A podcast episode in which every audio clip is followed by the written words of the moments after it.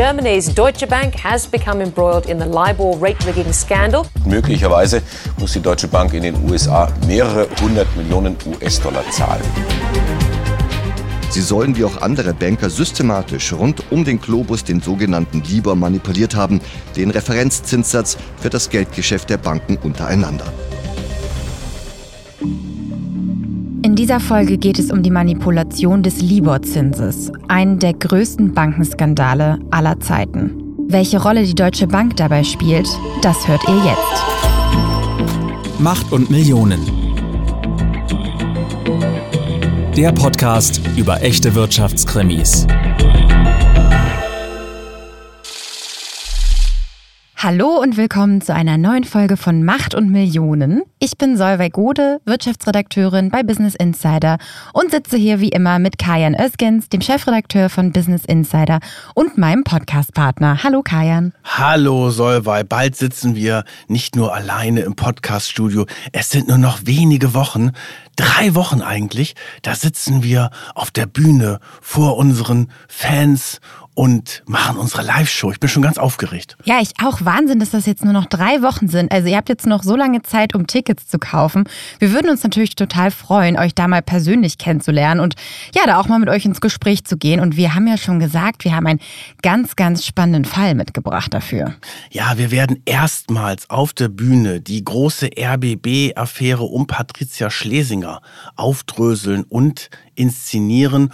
Und Vorsicht, wenn man in der Nähe von Düsseldorf wohnt, weil Düsseldorf ist schon fast ausverkauft. Da muss man sich jetzt ganz doll beeilen, um die Karten zu kaufen. Aber jetzt Schluss mit Werbung. Aber die Werbung in dieser eigenen Sache darf gestattet sein, weil wir arbeiten wirklich seit Wochen und Monaten ja. auf diese Live-Tour hin. Und das ist so, und für mich ist das auch so ein bisschen der Höhepunkt eines ereignisreichen Jahres. Absolut. Wir hatten ja wirklich ein spektakuläres Jahr. Auch dank euch. Vielen Dank nochmal für eure Unterstützung. Wir freuen uns da wirklich immer sehr und freuen uns dann natürlich, euch da zu sehen. Aber jetzt hast du vollkommen recht. Starten wir mal in die Folge. Heute geht es um Gier und Zockerei. Und da möchte ich zum Anfang mal von dir wissen, Kajan, hast du eigentlich schon mal auf Geld gewettet? Ich habe mal früher mal so Fußballwetten gemacht, weil ich habe ja äh, eine große Fußballervergangenheit.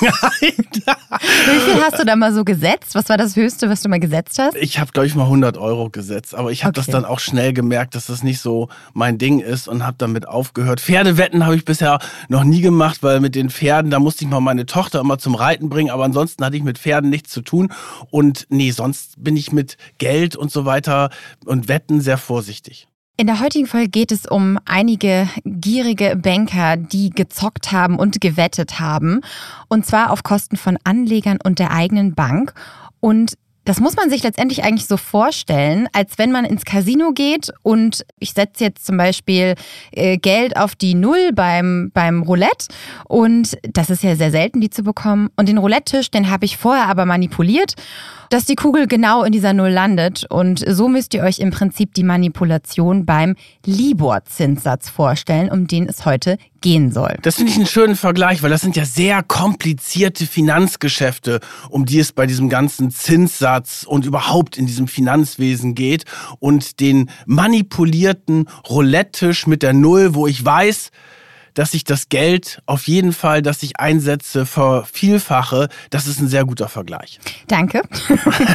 ähm, ja, und im Prinzip genau das ist eigentlich in dieser Bankenwelt damals passiert. Ihr habt es jetzt schon gehört. Es geht um die Manipulation dieses Libor-Zinssatzes und des Euribor-Zinssatzes. Was das genau ist, erklären wir natürlich später nochmal.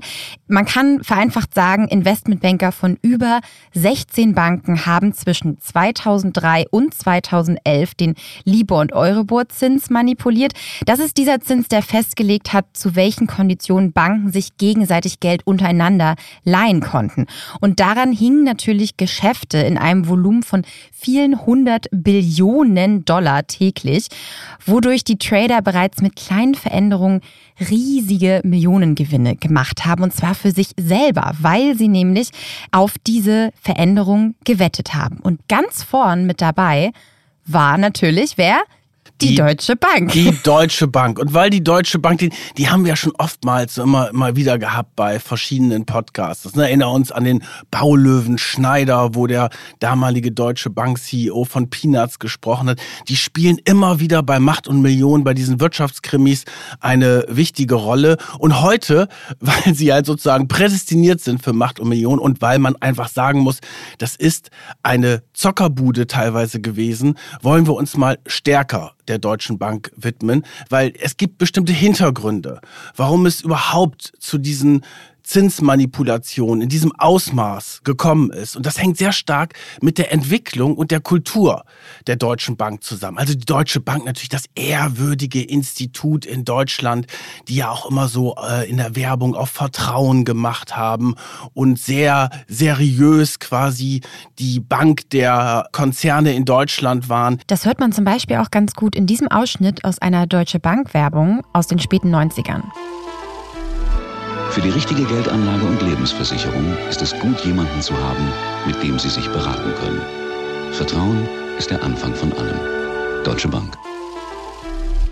Ihr Geschäft war eigentlich lange Zeit die Kredite natürlich und auch der Aktienhandel. Und dann hat sich etwas in der Bankenwelt international verändert. Das war Ende der 80er Jahre. Da ging so diese Casino-Mentalität los. Da ging nämlich das Investment Banking los, Ende der 80er Jahre insbesondere in London. Und Investment Banking heißt eigentlich, dass du, ja, eine Art Wette abschließt auf bestimmte Werte. Ob es jetzt Gold, Silber, Rohöl, Rohstoffe sind und so weiter. Die Bank wettet halt mit eingesetztem Geld auf niedrigeren Kurs, auf höheren Kurs. Und das sind eigentlich die Geschäfte, diese anrüchigen Geschäfte, die natürlich sehr riskant sind, sehr viel Geld einbringen können, aber natürlich auch sehr große Verluste bescheren wollen. Und die Deutsche Bank wollte mitspielen in diesem großen Monopoly. Und Ende der 80er Jahre haben sich gedacht, okay, wir sind ja hier so die langweilige Deutsche Bank und in London, laufen die großen Wetten ab und da werden die richtig fetten Gewinne gemacht. Aber auch an der Wall Street, oder? In New York auch. Da auch, kam das ja her. Auch an der Wall Street. Also London und New York, das waren halt so diese Finanzplätze, wo man gemerkt hat, boah, da sind die Banken jetzt richtig reich geworden. Und dann hat der damalige Deutsche Bank-CEO Alfred Herrhausen gesagt, wir kaufen jetzt auch mal eine große britische Bank und zwar die Morgan Greenfell. Das war halt so eine Investmentbank, die darauf schon spezialisiert war, weil in Frankfurt saßen ja die, die langweiligen Deutschbanker, die das Kreditgeschäft gemacht haben. Und Alfred Herrhausen ist dann leider auf sehr tragische und dramatische Weise ums Leben gekommen bei einem Bombenattentat der RAF. Aber das Geschäft ging natürlich weiter und sein Nachfolger hat dann diesen Kauf von Morgan Greenfell durchgezogen. Und das war eigentlich so der Beginn einer neuen Kultur bei der Deutschen Bank, weil Morgan Greenfell war London ganz andere Geschichte. Da, da ging es wirklich darum, in dieses Investmentbanking groß einzusteigen. Und da sind dann zwei Kulturen geschaffen worden in den 90er Jahren, die man nicht vereinen konnte. Und der große Vorteil war natürlich bei den Investmentbankern, die haben riesige Gewinne gemacht. Und plötzlich waren sie die Rainmakers mhm. der Deutschen Bank. Die Helden der Deutschen Bank letztendlich, die Goldjungen. Ja, und dann hat man sich überlegt, okay, das baut man jetzt aus und holt richtige Teams ran. Also Zockerteams Teams im Endeffekt. Also Händler, die dort in diese Rohöle, Rohstoffe und so weiter reingehen, auch bei den Währungen. Da geht es im Endeffekt, Wetten abzuschließen. Wir haben das ja letztes Mal erlebt bei dem Porsche. Podcast, die haben ja quasi diese VW-Übernahme mit Optionsgeschäften finanziert. Hat am Ende dann alles nicht geklappt, aber da ging es ja auch darum, dass die auf einen höheren Kurs gewettet haben. Und ums Wetten geht es ja heute sehr stark, weil das hat ja eigentlich mit dem ursprünglichen Bankgeschäft relativ wenig zu tun. Das ursprüngliche Bankgeschäft ist, dass du eine Firma hast, die möchte gerne einen Kredit haben, um zu wachsen, oder eine Privatperson, die sich irgendetwas kaufen möchte. Die Bank gibt diesen Kredit und verdient an den Zinsen. Aber das ist dann in den 90er Jahren dann total langweilig geworden. Genau, und das Interessante ist ja aber, dass die, das Geld, das dann verwettet wurde letztendlich, das war dann natürlich das Geld, das von den Kunden eingelagert wurde. Das muss man ja auch sagen, oder? Die hatten sie ja eigentlich auch ein Stück weit Verantwortung dafür. Deswegen darf man da ja nicht so super riskant rangehen. Ja, und das ist ja genau die Geschichte. Wenn es um Geld geht, dann setzt man natürlich auch immer auf Seriosität. Und die Deutsche Bank hatte ja wirklich über Jahrzehnte vielleicht einen etwas langweiligeren Ruf, aber schon einen sehr seriösen Ruf. Und äh, das hat sich dann in den 90er Jahren dann schon angefangen zu wandeln. Also sie haben haben dann Truppen reingeholt von äh, Investmentbankern. An der Spitze war ein gewisser Edson Mitchell. Das war so der, der Super Rainmaker. Und der hatte ein Team dabei. Und die haben dann auch immer mehr die Macht innerhalb der Bank übernommen, weil sie natürlich sehr viel zum Gewinn beigetragen haben. Da waren, weil sie waren damals auf dem Weg, eine der größten Banken der Welt zu werden. Das war auch der, ja, das war im Endeffekt auch das Ziel, so ein richtiger Global Player, nicht mehr so die langweilige deutsche Bank, sondern im großen Konzert der Top-Banken weltweit mitzuspielen. In New York hat man doch auch davon gesprochen, ja, the dumb German money. Also man hat die Banker aus Deutschland so ein bisschen auch, ja, verarscht letztendlich, oder? Ja, das, da ging es auch sehr stark darum, dass man das auch vielleicht nicht so richtig ernst genommen hat, mhm. aber dann gab es diesen Edson Mitchell mit seiner Truppe und die haben wirklich richtig, richtig viel Kohle gemacht. Der Chef der Investmentsparte bei der Deutschen Bank ist dann Josef Ackermann geworden, der spätere CEO. Und daran sieht man ja schon, wie sich die Macht verlagert hat. Die Investmentbanker haben plötzlich das Sagen gehabt. Dann gab es einen ganz tragischen Unfall. Der Edson Mitchell ist bei einem Flugzeugabsturz kurz vor Weihnachten 2000 ums Leben gekommen. Und sein Nachfolger als der neue Rainmaker war dann Andrew Jane. Den kennen wir auch noch, weil der ist nämlich auch später CEO der Deutschen Bank geworden. Ein äh, Engländer mit indischen Wurzeln, der unglaublich schlau und schnell war. Und der hat dann sozusagen dieses Investmentbanking äh, von dem Edson Mitchell übernommen. Und die haben Gewinne gemacht Anfang des Jahrtausends. Das war Wahnsinn. Aber es hat sich halt auch viel verändert von der Kultur. Weil es gab dann diese Boni-Kultur, die vorher noch nicht so stark ausgeprägt war. Das heißt, es wurden natürlich die Mitarbeiter, die Händler vor allen Dingen, die diese ganzen Geschäfte gemacht haben, die wurden natürlich massiv unter Druck gesetzt, mehr Gewinne zu machen, aber sie wurden auch geködert mit sagenhaften Boni und vor allen Dingen dann auch mit irgendwelchen Partys, ja teilweise natürlich auch mit, äh, mit Hostessen in Nachtclubs.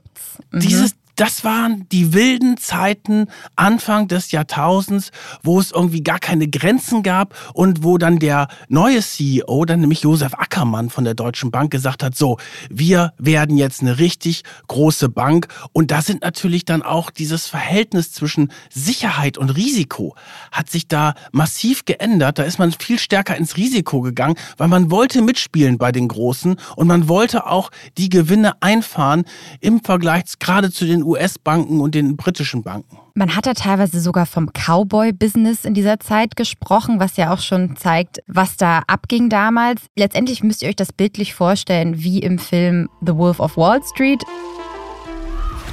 Regel Nummer eins an der Wall Street. Niemand, ob du jetzt Warren Buffett oder Jimmy Buffett heißt, niemand kann vorhersagen, ob eine Aktie steigt, fällt oder sich seitwärts im Kreis dreht. Schon gar nicht wir Broker, oder? Mhm. Das ist alles Fagasi. Du kennst Fagasi? Nein, Fugazi, das ist eine Fälschung. Fugazi, Fagasi, Wahnsinn, Schwachsinn, alles Feenstaub. War das alles legal? Natürlich nicht. Wir hatten so viel Kohle, dass wir nicht wussten, was wir damit machen sollten. Das sind halt wirklich diese Männer, ja hauptsächlich, man muss wirklich sagen, das ist ein sehr, sehr äh, männerdominierter Total. Beruf gewesen, die da täglich ja in einem, also in diesen Handelsseelen sich alle gegenseitig angeschrien haben, ständig am Telefon war und letztendlich jede Sekunde irgendwas passiert ist, was den Kurs hätte verändern können und demnach darüber entscheidet, ob die Bank Gewinne oder Verluste macht. Und sie haben dann auch ja, Produkte geschaffen, die auch kaum noch jemand verstanden hat, wo dann alles drin verlagert war und so weiter. Es war wirklich komplizierte Finanzprodukte, mit denen man dann immer mehr Gewinn machen konnte. Und die Deutsche Bank hat es dann auch geschafft, in den 2000er Jahren dann aufzusteigen, immer erfolgreicher zu werden. Der Aktienkurs ist nach oben gegangen. Josef Ackermann war plötzlich der tolle CEO, der Global Banker, der diese, ja, diese deutsche, verschlafene deutsche Bank Bank ein Stück wach geküsst hat und der, der ihm die Millionen, nein, die Milliardengewinne beschert hat, war Andrew Jane, der quasi diese Armee, das war auch Andrews Army, hieß das Ganze auch, der die Armee von diesen Händlern angeführt hat und zu immer neuen Höchstleistungen und Gewinnsprüngen angestachelt hat. Allein der Begriff Army, also Armee, ist ja auch aus Militärsprech, also auch total interessant, ähm, was da für eine Kultur geherrscht hat.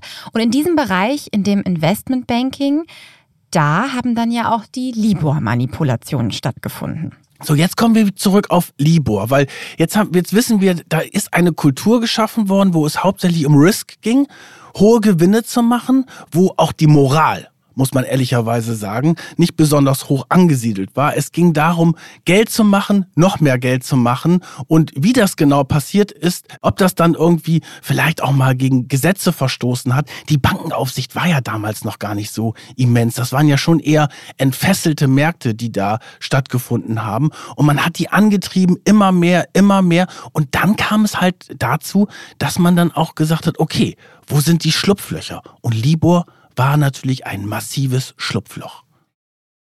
Jetzt müssen wir vielleicht erstmal erklären, was ist nochmal der Libor, was ist der Euribor. Libor steht kurz für diesen englischen Terminus London Interbank Offered Rate und Euribor wiederum für Euro Interbank Offered Rate, also für diesen Euroraum und alle Zinsen, die auf dem Euro letztendlich basiert haben. Der Libor wurde erstmals im Jahr 1986 eingeführt, also ist eigentlich schon relativ alt. Und es ist letztendlich dieser Zinssatz, der letztendlich festlegt, zu welchem Zinssatz sich Banken am Finanzplatz London im Falle von Libor Geld untereinander leihen können. Und beim Euribor ist es eben das Pendant für Geschäfte zwischen Banken in der Eurozone. Und wir haben ja auch dieses Mal wieder einen tollen Experten dabei. Das haben wir noch gar nicht gesagt. Das ist Georg Meck, ein guter Freund von dir und ein sehr renommierter Journalist. Ja, Georg kenne ich noch aus gemeinsamen Fokuszeiten.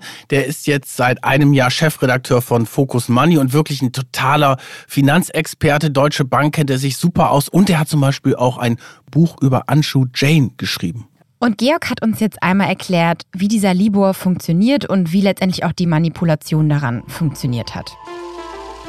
Deswegen war dieser eben Skandal und dieser Betrug so wahnsinnig groß, weil vom Studentenkredit bis zu Hypotheken bis zu Anleihen, das ganze Derivatesystem, so gut wie alles war, ist gekoppelt an diesen Libor-Zins oder war gekoppelt. Inzwischen ist er ja abgeschafft nach diesem Skandal. Also das Entscheidende ist, dass eben viele andere Zinsen oder Preise für Geld an diesem Libor gekoppelt waren. Also selbst wir als Privatkonten, wenn wir irgendeine Anleihe gekauft haben bei der Deutschen Bank oder wo auch immer, äh, war da eben dann festgelegt, es gibt 0,5 Prozent plus Libor oder so, stand dann immer in den Prospekten. Das heißt, jeder Privatanleger, der sowas gekauft hat, war dann indirekt ein Opfer von dieser Betrügergang. Was hing da also alles dran an diesem Libor? Nach Schätzungen der Bank für internationalen Zahlungsausgleich waren das Finanzprodukte weltweit mit einem Volumen von mehr als 500 Billionen Dollar. Und auch in Deutschland haben sich mehrere Sparkonten und Sparpläne, zum Beispiel von den Volksbanken oder auch den Sparkassen, an diesen Referenzzinsen orientiert. Also das war quasi schon darin festgelegt. Das erklärt, wen das alles betroffen hat. Es ist eigentlich Wahnsinn, ne? wenn man sich überlegt, die haben das in London festgelegt, so eine überschaubare Zahl von Banken. Und das hat dann, ist dann mit die wichtigste Stellgröße in der weltweiten Wirtschaft. Und äh, dann hängen halt alle Zinsen von allen möglichen Kunden und Ländern und so weiter da dran. Das hat schon eine irre Bedeutung. Das war mir auch vorher nicht so klar, bevor ich das gelesen habe. Und wie das funktioniert, das haben die Kollegen von Welt N24 erklärt. Da haben wir jetzt auch noch mal einen kleinen O-Ton für euch mitgebracht. Jeden Werktag um 11 Uhr GMT melden ausgesuchte Banken den Zinssatz, mit dem sie unbesicherte Kredite aufnehmen würden, an eine Londoner Zentrale. Dort wird ein Durchschnittszinssatz errechnet, der um 11.45 Uhr bekannt gegeben wird. Aus diesem Satz berechnen sich dann Zinsen von Darlehen, Sparguthaben und Finanzprodukten auf der ganzen Welt. Es geht um ein Volumen von mehreren hunderten Billionen Dollar. So, man müsste ja jetzt denken, angesichts dieser Wichtigkeit und der Bedeutung für die Weltwirtschaft, dass das natürlich ein ganz sauberes, bürokratisch überwachtes Verfahren ist, wie dieser Libor-Zinssatz dann festgelegt wird. Ist es aber nicht, um zu spoilern. ähm, du hast ja damals schon gesagt, damals waren das ein bisschen entfesselte Märkte. Die Bankenaufsicht gerade in den USA und in Deutschland war auch noch nicht so stark. Mittlerweile ist ja die Bankenaufsicht in den USA sehr, sehr streng. Da werden ja auch Milliarden Strafen dann verhängt. Die BaFin ist in Deutschland ja etwas ja, weiter hinterher, sagen wir mal. Aber damals war das halt noch überhaupt gar keine große Kontrolle da. Da haben alle dran verdient. Wir hatten ja noch nicht die Finanzkrise 2008.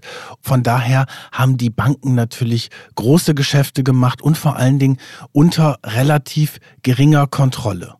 Ja, und diese gemeldeten Zinssätze, die haben tatsächlich nicht immer der Wahrheit entsprochen. Wir haben ja schon gesagt, die wurden dann zum Teil manipuliert und zwar sehr massiv, insbesondere zwischen den Jahren 2003 und 2011. Wie kam dann diese Libor-Zinsmanipulation eigentlich raus? Ja, es war so sukzessive. Ne? Es war jetzt nicht der große Bam, sondern also es gab so 2007 hat die Barclays Bank, auch eine Bank, die da sehr groß drin verstrickt war, äh, den Behörden gesagt, ja, sie haben Hinweise darauf, äh, dass die auch selber mit involviert sind und dass es dort äh, Manipulationen gibt. Dann ist das Ganze aber nicht so richtig verfolgt worden, weil 2008 hatten wir dann die große Banken- und Finanzkrise. Da ist dann dieser Libor-Skandal ein bisschen in den Hintergrund gerückt.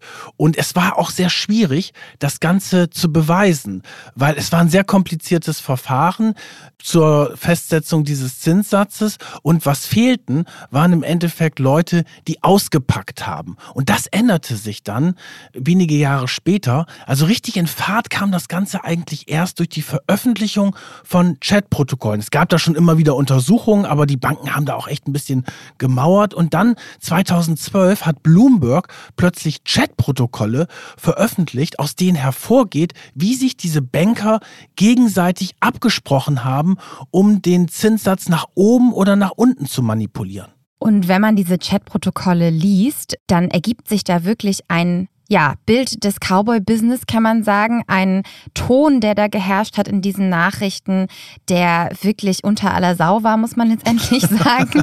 ähm, die haben da wirklich miteinander gesprochen, wie, ja, ihr werdet es gleich hören. Wir haben euch nämlich ein paar Ausschnitte einlesen lassen. Wenn ihr etwas Bestimmtes im Libor braucht, zum Beispiel wenn ihr Interesse an einem hohen oder niedrigen Fix habt, lasst es mich wissen. Es besteht eine hohe Chance, dass ich in der Lage bin, ein anderes Level umzusetzen. Gib mir einfach einen Tag vorher Bescheid oder schickt mir als erstes eine E-Mail von eurem Blackberry. Danke, unsere CP-Jungs haben es ein bisschen höher angesetzt. Keine große Sache. Tiefer, Mann, tiefer. Ich werde sehen, was ich tun kann, aber es wird schwierig, weil das Bargeld ziemlich gut gehandelt wird. Die andere Bank macht das mit Absicht, weil sie genau die entgegengesetzte Position haben, auf der sie bisher 25 Millionen verloren haben. Lass sie uns angreifen. Okay, mal sehen, ob wir ihnen dann noch ein bisschen mehr schaden können. Libor morgen höher? Sollte nicht sein. Komm schon, wir brauchen immer eine höhere Libor. ich werde mein Bestes tun, ihr Arschlöcher. Keine Sorge, ich bin nur neugierig. Hast du die letzten 24 Stunden überlebt?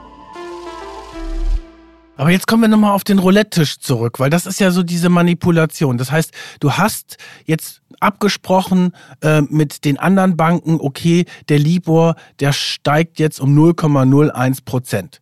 So, und dann kannst du aber gleichzeitig eine Wette machen, dass der Libor halt ansteigt und nicht sinkt. Und das ist sozusagen die, die Garantiegeschichte bei diesem Betrug, dass du selber in der Hand hast, diesen Zinssatz hoch oder runter zu setzen, weil es halt diese Einschätzungen waren von diesen Experten, aus denen sich dann der Zinssatz errechnen ließ. Und von daher wussten sie ganz genau, dass die Kugel am Ende auf der Null landet. So, und jetzt werden langsam auch die Aufsichten hellhörig. Im Juni 2012 beginnt die BaFin mit einer Sonderprüfung jetzt der Deutschen Bank. Die kommen jetzt nämlich auch ins Spiel, weil das war am Anfang noch gar nicht klar, wer da eigentlich alles so drin hängt. Also wir können vielleicht mal ein paar Banken nennen. Erstmal waren es so internationale Banken wie die Bank of America, Barclays eben, die ja ausgepackt hatten am Anfang, die Credit Suisse, die Schweizerische Bank, die HSBC und JP Morgan zum Beispiel. Und dann kam die Deutsche Bank. Und vor allen Dingen kam jetzt Stück für Stück heraus, dass die Rolle der Deutschen Bank viel größer war bei dieser ganzen Geschichte. Also im Grunde ist das ja so eine Art organisierte Kriminalität. Da sprechen sich, man muss ja schon fast sagen, Mafia-Patenmäßig die Banker ab, um diesen Zinssatz halt zu manipulieren und ihn festzusetzen. Es gab ja auch keine richtige Kontrolle muss man ja auch sagen. Es ist ja nicht so, dass die Behörde das gecheckt haben, sondern die haben wirklich Pi mal Daumen gesagt, okay, der Zinssatz geht heute so und so hoch oder so und so runter. Und das war natürlich ein, ein riesen Einfallstor. So jetzt, warum die Deutsche Bank? Warum spielte die eine so große Rolle? Das hing damit zusammen, weil die Deutsche Bank in diesem ganzen Währungs Geschäft relativ groß war und weil sie natürlich auch dort in diesem Bereich sehr viele Wetten am Laufen hatte und damit auch einen großen Teil ihres Gewinnes gemacht hat. Das war ein wichtiger Geschäftszweig. Und dann hat einer ausgepackt. Und das hat natürlich dann die Deutsche Bank viel stärker in die Rolle des Täters reingebracht, nämlich ein Whistleblower von der Deutschen Bank. Wir wissen bis heute übrigens nicht, wer er ist. Wir nennen ihn jetzt mal Mr. X. Und der hat eben auch E-Mail-Kommunikation, Chatnachrichten, Telefonanrufe und Mitschnitte offengelegt. Ne? Ja, der hat ist ein Wahnsinn. Der hat im Endeffekt diesen ganzen Skandal richtig ins Rollen gebracht, weil es gab ja immer Verdachtsmomente und so weiter, aber man gab es nicht so die richtigen Beweise. Und der Whistleblower hatte total viele Unterlagen, den Aufsichtsbehörden in Amerika und vor allen Dingen auch in England zur Verfügung gestellt. Und damit hatten die quasi die Beweise, gegen die Bank, weil sie gesehen haben, okay, die haben sich miteinander abgesprochen und warum dieser Whistleblower, also Mr. X, das gemacht hat, das wissen wir nicht. Ob er vielleicht auch möglicherweise selber beteiligt war? Ja, das glaube ich nicht, weil äh, sonst wäre er wahrscheinlich möglicherweise auch vor Gericht gestellt worden. Aber es ist, man hat diese Anonymität von dem Typen bis heute gewahrt. Und er hat das Ding ins Rollen gebracht, hat dafür gesorgt, wir kommen ja gleich nochmal auf diese ganzen Milliardenstrafen, dass die Kasse geklingelt hat in Amerika und in Großbritannien aufgrund der Strafzahlung der Banken. Und es ist erst vor kurzem rausgekommen, dass Mr. X eine wahnsinnige Belohnung bekommen hat.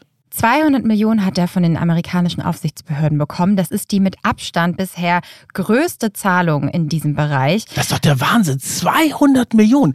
Das kannst du auch mit einem Bonus gar nicht verdienen, so viel Geld. Äh, und das hat er im Endeffekt gekriegt, weil die amerikanischen Behörden haben 2010 ein neues Whistleblower-Gesetz aufgesetzt. Das hing damals mit diesem unglaublichen Skandal mit Bernie Madoff zusammen.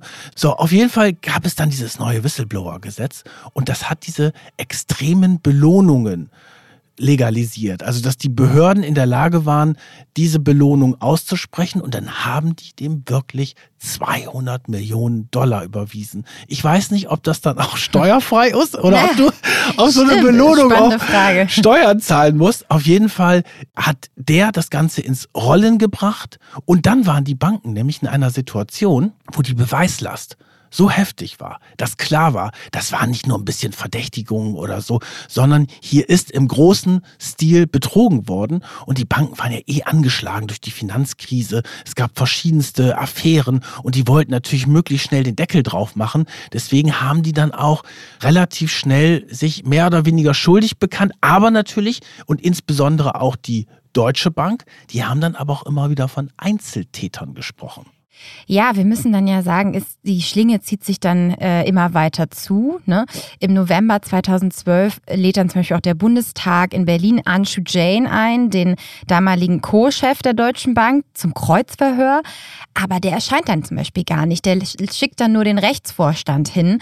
Und es zeigt ja auch dieses fehlende Unrechtsbewusstsein letztendlich. Und ihm konnte ja auch bis heute gar nichts nachgewiesen werden. Ja, das ist jetzt die spannende Frage bei der Deutschen Bank. Da gab es dann natürlich eine ganze Menge Ermittlungen dazu. Und ähm, also man kann, glaube ich, sagen, dass der Vorstand jetzt nicht diese Geldhändler angestiftet haben. So nach dem Motto, äh, also Anweisung aus der Zentrale, seht mal zu, dass ihr den Zinssatz manipuliert. Aber es ist natürlich dieses Klima geschaffen worden, was von dem wir vorhin gesprochen haben. Und es hat überhaupt gar keine Kontrollen haben überhaupt nicht stattgefunden. Und man hat die halt machen lassen. Und man hat gesehen, oh, da kommen riesige Gewinne aus dem Londoner Investmentbereich.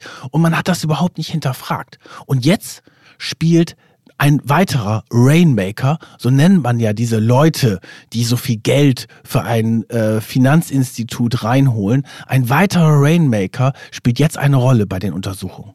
Ja, also wir befinden uns jetzt so im Jahr 2012. Da gibt es die ersten Festnahmen und da taucht dann auch ein Name auf und zwar Christian Bitard. Das ist ein Franzose, der für die Deutsche Bank in London gearbeitet hat und der war wirklich der Goldjunge der Deutschen Bank. Das war der Starhändler. Der ist Anfang des Jahrtausends zur Deutschen Bank gekommen und der war insbesondere spezialisiert auf diese Zinswetten und hat wirklich wahnsinnige Gewinne reingeholt. Denn man muss sich das mal vorstellen. Im Jahre 2008 hat er der Deutschen Bank Gewinne von mehr als einer halben Milliarde Euro beschert.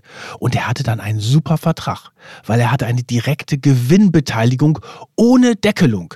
Wie ja auch Wendelin Wiedeking in unserer letzten Folge, ist immer schlau. Ja, es ist super schlau und von daher war es klar, dass er einen bestimmten Prozentsatz von dem Geld, was er für die Deutsche Bank erwirtschaftet, auch bekommt.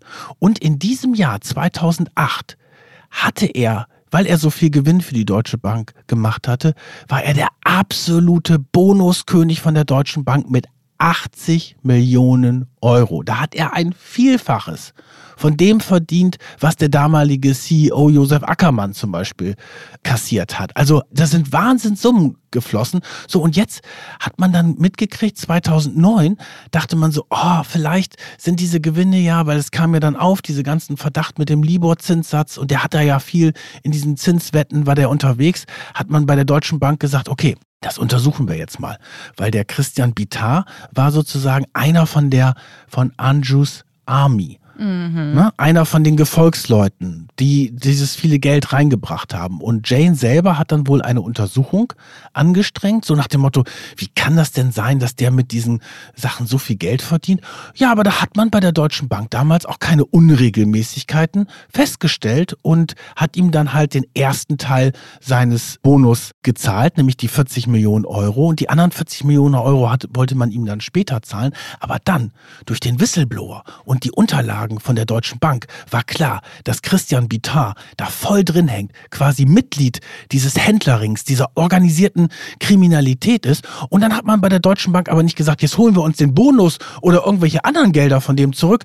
Nee, wir trennen uns. Das war Ende 2011. Wir trennen uns jetzt von unserem Starhändler und wir behalten mal die 40 Millionen, die er noch nicht bekommen hat, die behalten wir mal ein. Aber man hat jetzt nicht überlegt, den verklagen wir jetzt auf Schadensersatz. Das war übrigens auch, was die BaFin dann kritisiert kritisiert hat, dass die Deutsche Bank bei dieser Aufklärung, auch wenn sie es selber vielleicht nicht angeordnet hat, den Zinssatz zu manipulieren, aber total amateurhaft vorgegangen ist. Das heißt, die haben das nicht richtig gecheckt, die haben es nicht richtig untersucht, die haben die Schuldigen nicht gestellt und haben die im Endeffekt laufen lassen und die ganze Kontrolle, Compliance und so weiter, das hat da überhaupt nicht stattgefunden. Wir haben aber auch noch mal Georg Meck, unseren Experten, gefragt, was man denn eigentlich über Bitar damals noch so wusste und wie er ihn eingeschätzt hat.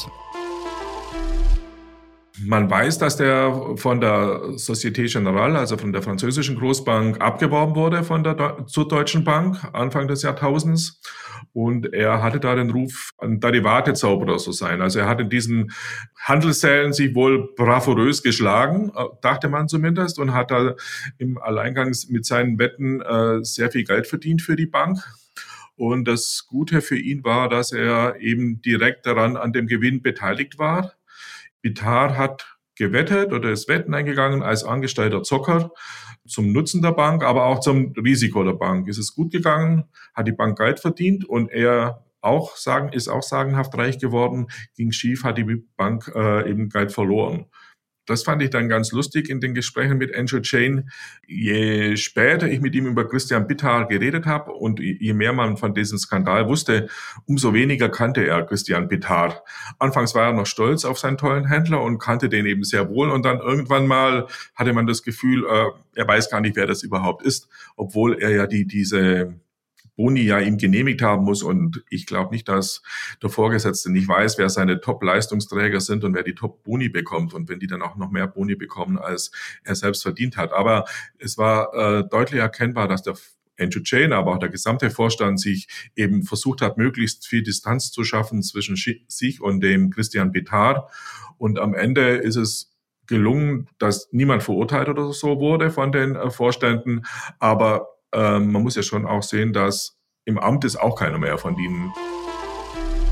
Der Christian Bitar ist dann auch dem Jane gefährlich geworden, weil Jane ist nämlich damals im Jahr 2012 plötzlich Nachfolger von Josef Ackermann an der Spitze der Deutschen Bank gewesen, damals zusammen mit dem deutschen Fitschen als Co-Chef und da haben natürlich viele gesagt, oh Gott, jetzt hat der Investmentbereich endgültig die Macht bei der Deutschen Bank übernommen. Und wie kannst du so einen Typen wie den Jane quasi zur Nummer eins machen, der ja überhaupt nicht mit den Werten der Deutschen Bank, mit Solidität und Seriosität in Verbindung gebracht wird, sondern der im Endeffekt so ein Gewinnmaximierer und so profitgetrieben ist. Und der Georg hat ja auch mit dem Jane, so wie wir es eben gerade gehört haben, über diesen Bitar gesprochen. Und so lässt sich das ja auch analysieren, dass der Jane natürlich dann gemerkt hat, oh Gott, der der Bitar, der war lange unser Goldjunge, der hat hier die ganze Kohle reingebracht. Aber jetzt möchte ich eigentlich gar nichts mehr mit dem zu tun haben, weil ich bin jetzt CEO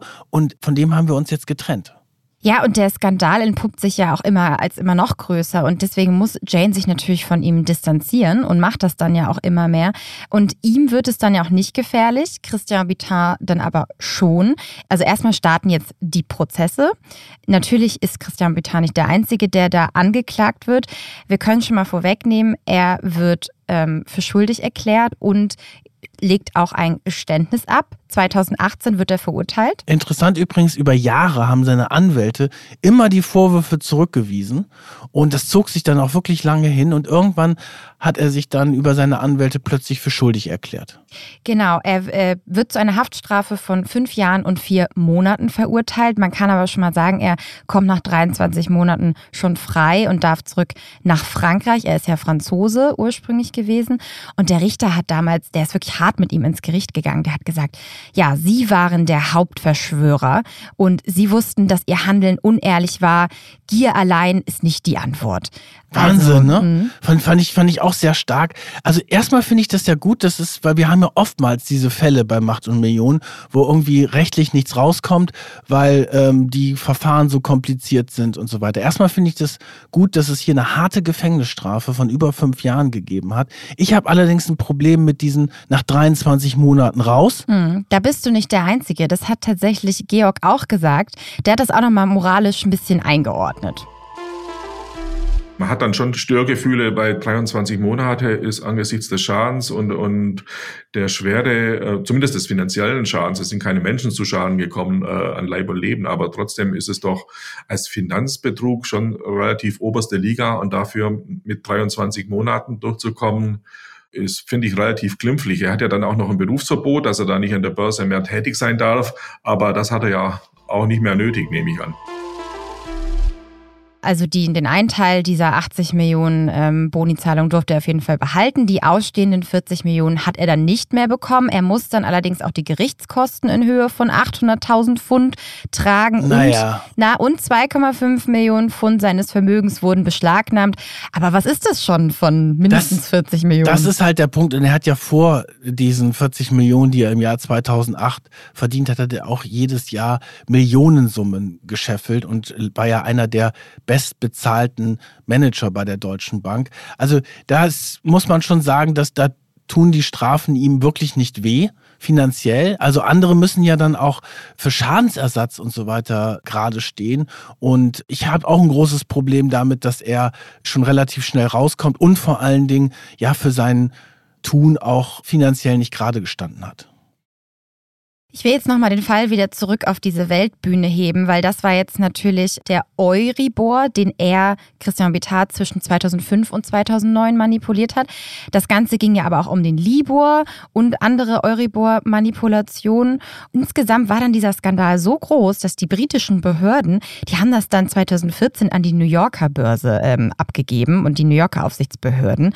Und die US-Justizbehörden ähm, haben den Schaden dann auf insgesamt 1,7 7 Milliarden Dollar geschätzt. Wahnsinn. Und natürlich müssen dann die Banken, nachdem dann alles rauskommt, auch dafür gerade stehen und müssen Milliarden Schadensersatz zahlen.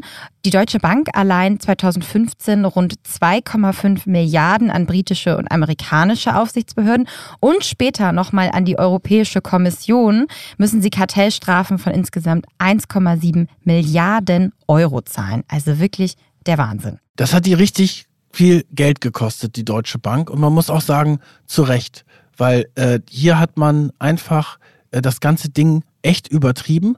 Man hat da überhaupt gar keine Kontrolle reingehabt. Man hat die Mitarbeiter, die Geldhändler angestachelt und auch selbst wenn man nicht nachweisen konnte, dass Vorstände die direkte Anweisung dazu gegeben hat, steht natürlich die Bank in einer Verantwortung. Und jetzt haben sie im Endeffekt ja die Rechnung äh, bekommen. Die Rechnung dafür, dass sie mitspielen wollten bei den ganz Großen und sind da richtig, muss man echt sagen, auf die Schnauze gefallen. Ja, insgesamt wurden dann elf Investmentbanker in Prozessen in London angeklagt. Die Staatsanwaltschaft hat da vier Millionen E-Mails, Telefonate und Chatnachrichten durchforstet. Kann man sich mal, ja, diese Komplexität mhm. dieses Verfahrens vorstellen.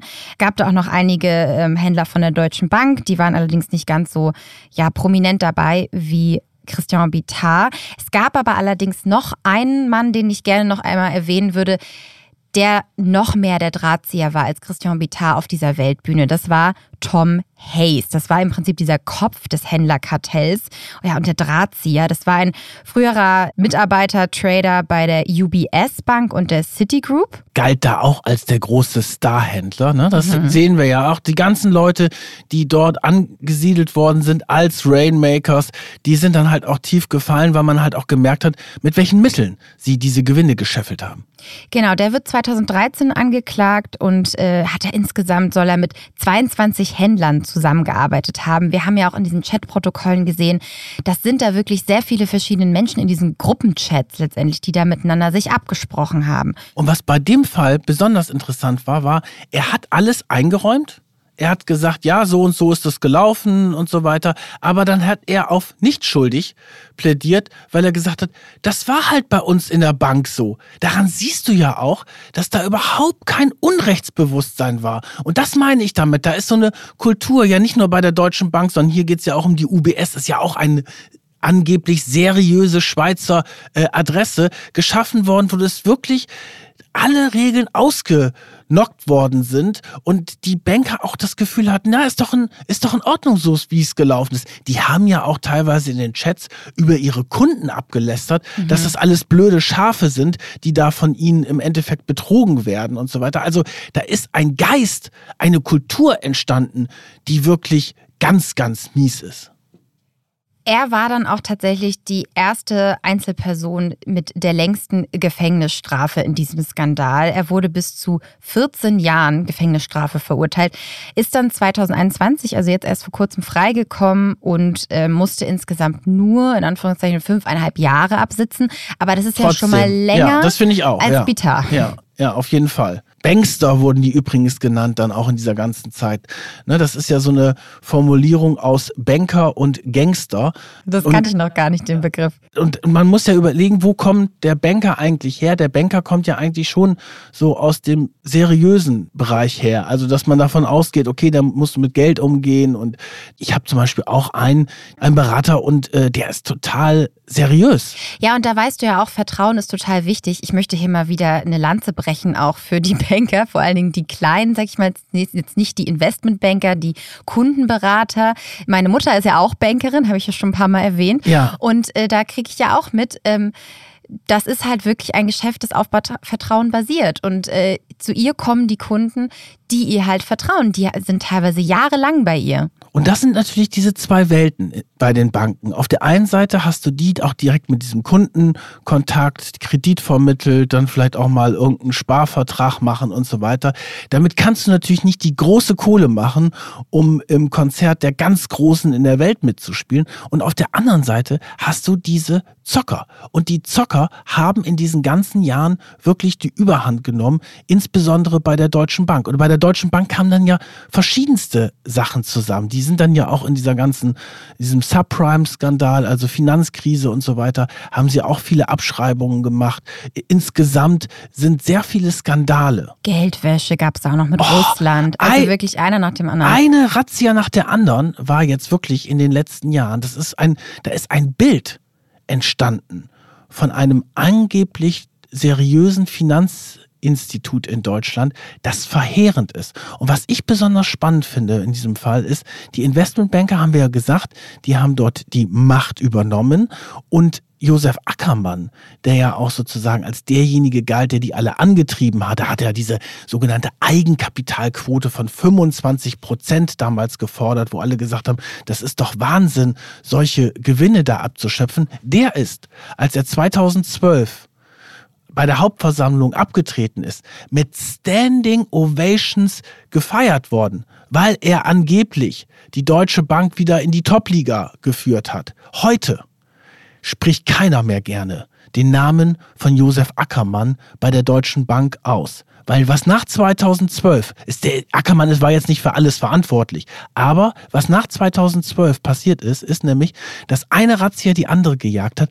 Eine große Affäre die nächste. Libor-Skandal war da eine der großen Geschichten dabei, aber du hast ja eben auch schon Russland-Geschäfte. Überall hatte man das Gefühl, wo es Schweinereien gab, war die Deutsche Bank dabei. Und es ist ja aber erst später aufgeploppt. Ja, und das waren halt diese ganzen Rechtsrisiken, die dann später klar geworden sind, für die die Bank teuer, teuer bezahlen musste und die, was ihn Geld gekostet hat, aber was ihn vor allen Dingen auch an Image und Renommee weltweit sehr viel Geld gekostet hat. Er war ja damals unter anderem auch mit Merkel befreundet und die hat sich dann ja auch von ihm distanziert. Das zeigt ja auch nochmal das Ausmaß. Aber die Vorstände heute, wenn man mit denen spricht, dann sagen die ganz klar, diese Ära von Ackermann hat uns dann später wirklich ja in den Abgrund schauen lassen, weil die Deutsche Bank dann plötzlich durch diese ganzen Fälle total viel Geld verloren hat. Und diese Investmentbank-Ära, was die mit der Deutschen Bank gemacht hat, das hat Georg Meck für uns auch nochmal eingeordnet.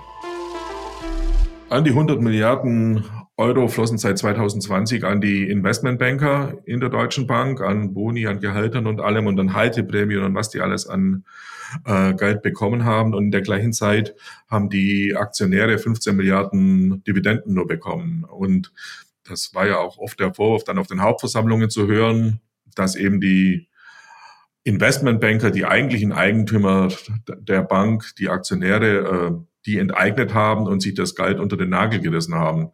Und das war immer so, in Frankfurt wurde immer so gesagt, dass die in der Deutschen Bank ist der einzige Ort, wo der Kommunismus verwirklicht wird, weil die Angestellten die Eigentümer enteignet haben. Ja, interessante Wertung. es fasst letztendlich ja nochmal zusammen, was du eigentlich auch gerade gesagt hast. Ja, vielleicht jetzt noch einmal abschließend zur Deutschen Bank, bevor wir dann auch nochmal darauf kommen, was das denn eigentlich mit den Opfern gemacht hat. Wie steht die Deutsche Bank jetzt heute da? Ist es immer noch diese Zockermentalität? Naja, ein ganz wichtiger Punkt damals war ja der sogenannte Eigenhandel. Also, dass du als Bank mit eigenem Geld äh, wetten konntest und dieser Eigenhandel ist ja mittlerweile verboten worden. Ich glaube, das ist ein ganz entscheidender Punkt. Und natürlich der jetzige CEO Christian Sewing, der ist ja auch ein bisschen langweiliger als seine Vorgänger. Äh, das ist natürlich auch sicherlich auch Strategie, aber es ist auch die Notwendigkeit, weil es war ja wirklich so über Jahre, äh, dass da diese Rechtsstreitigkeiten den Ruf der Deutschen Bank auch auch als seriöse Adresse so geschadet haben, dass man jetzt erstmal, man musste einfach in den letzten Jahren diese ganzen Rechtsstreitigkeiten abräumen. Das ist, glaube ich, zu einem großen Teil mittlerweile gelungen. Die Deutsche Bank hat jetzt erste Gewinne wieder gemacht, nachdem sie über Jahre sehr viele Verluste gemacht hat.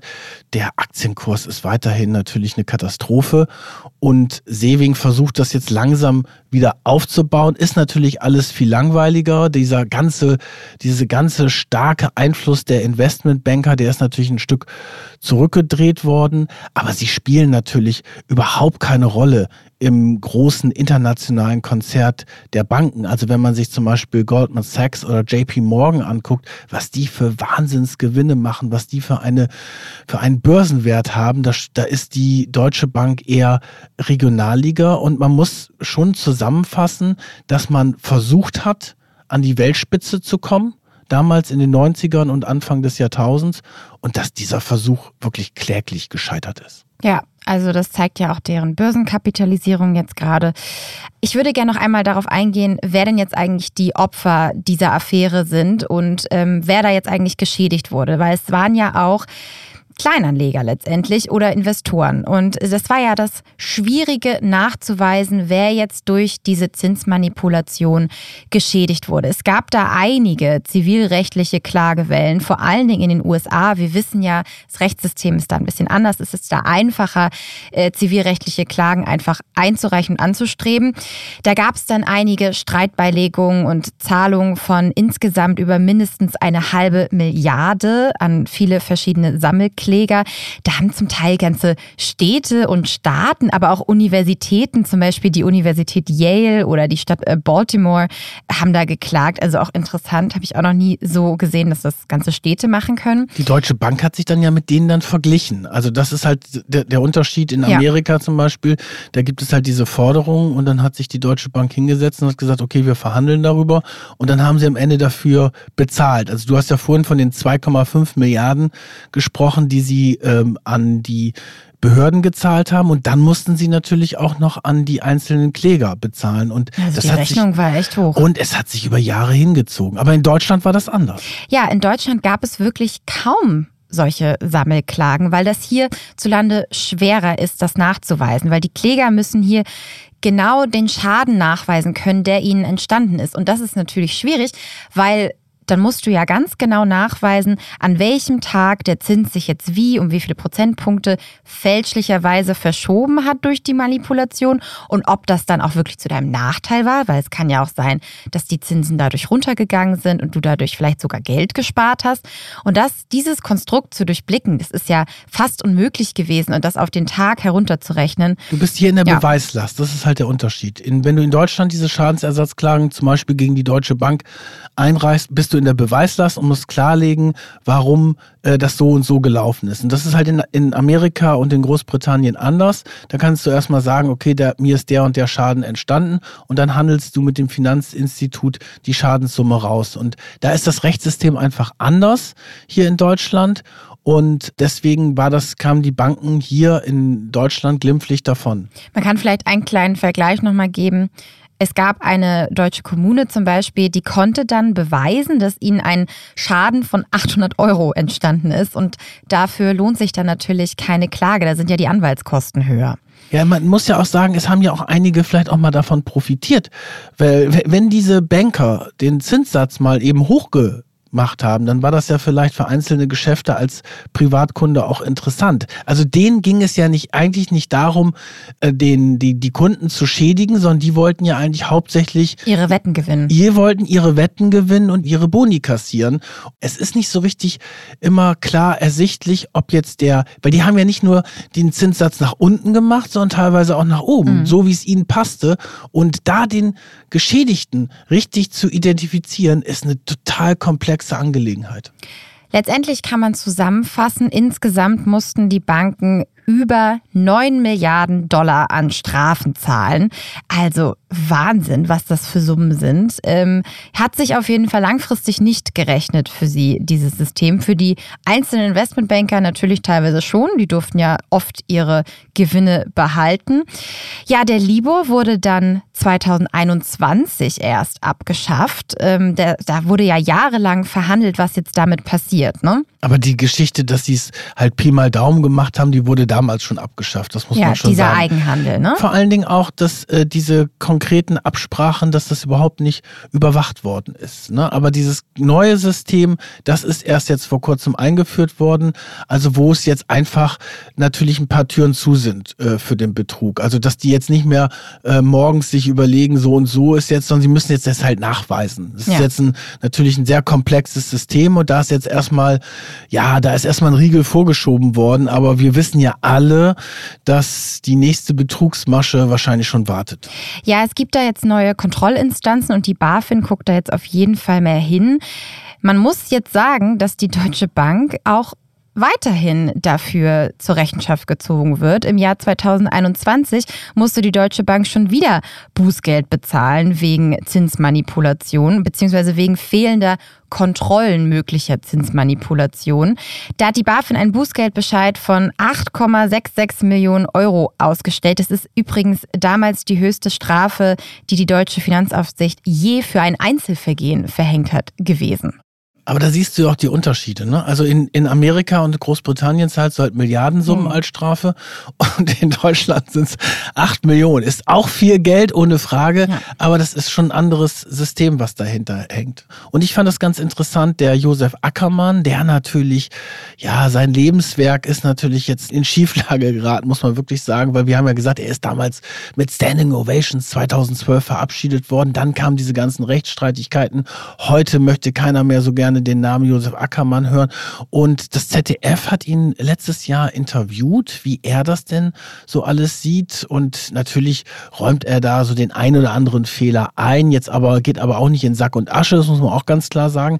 Aber er sagt, und das fand ich total interessant, er hat damals die Gier der Mitarbeiter unterschätzt. Ja, der Banker, ne? Diese, das war ja auch, glaube ich, der Titel der Dokumentation, die Gier der Banker. Ja, und das fand ich schon interessant, weil auf der einen Seite hat er sie natürlich angestachelt und dazu dafür gesorgt, ihr müsst noch mehr machen, more money. Und dann im Nachhinein sagt er, oh, eigentlich hätte ich gar nicht gedacht, dass die so gierig sind. Na, mhm. Aber immerhin finde ich das ganz gut, dass er auch äh, die Worte Banker und Gier mal in den Mund nimmt. Das machen ja viele andere nicht. Aber natürlich, der einst gefeierte Banker, der er war, der ist ja heute nicht mehr und ist jetzt eigentlich so eine Art Buhmann der Deutschen Bank. Ja, wir sind, glaube ich, am Ende der Folge wieder angelangt, Kajan. Vielen Dank, ja. dass du das heute mit mir wieder aufgerollt hast. Hat mir sehr viel Spaß gemacht. Und äh, ja, folgt uns auf Instagram. Da zeigen wir euch äh, ein Foto von Christian Bitard, dem französischen Goldjungen der Deutschen Bank, von Josef Ackermann und Anshu Jane natürlich. Da erfahrt ihr auch, wie es mit der Tour weitergeht, äh, ob die Tickets schon langsam ausverkauft sind. Also sichert euch die Tickets und äh, ja, was alles sonst noch so passiert. Wir freuen uns, ähm, von euch zu hören. Schickt uns gerne weiter Nachrichten über Instagram oder per Mail an machtummillionen at businessinsider.de. Super, jetzt sind wir alles losgeworden, oder? ja. Also, tschüss. Tschüss.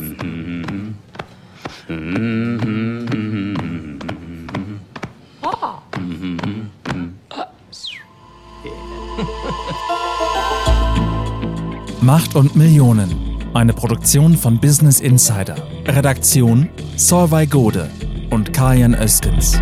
Titelmusik Afonelli.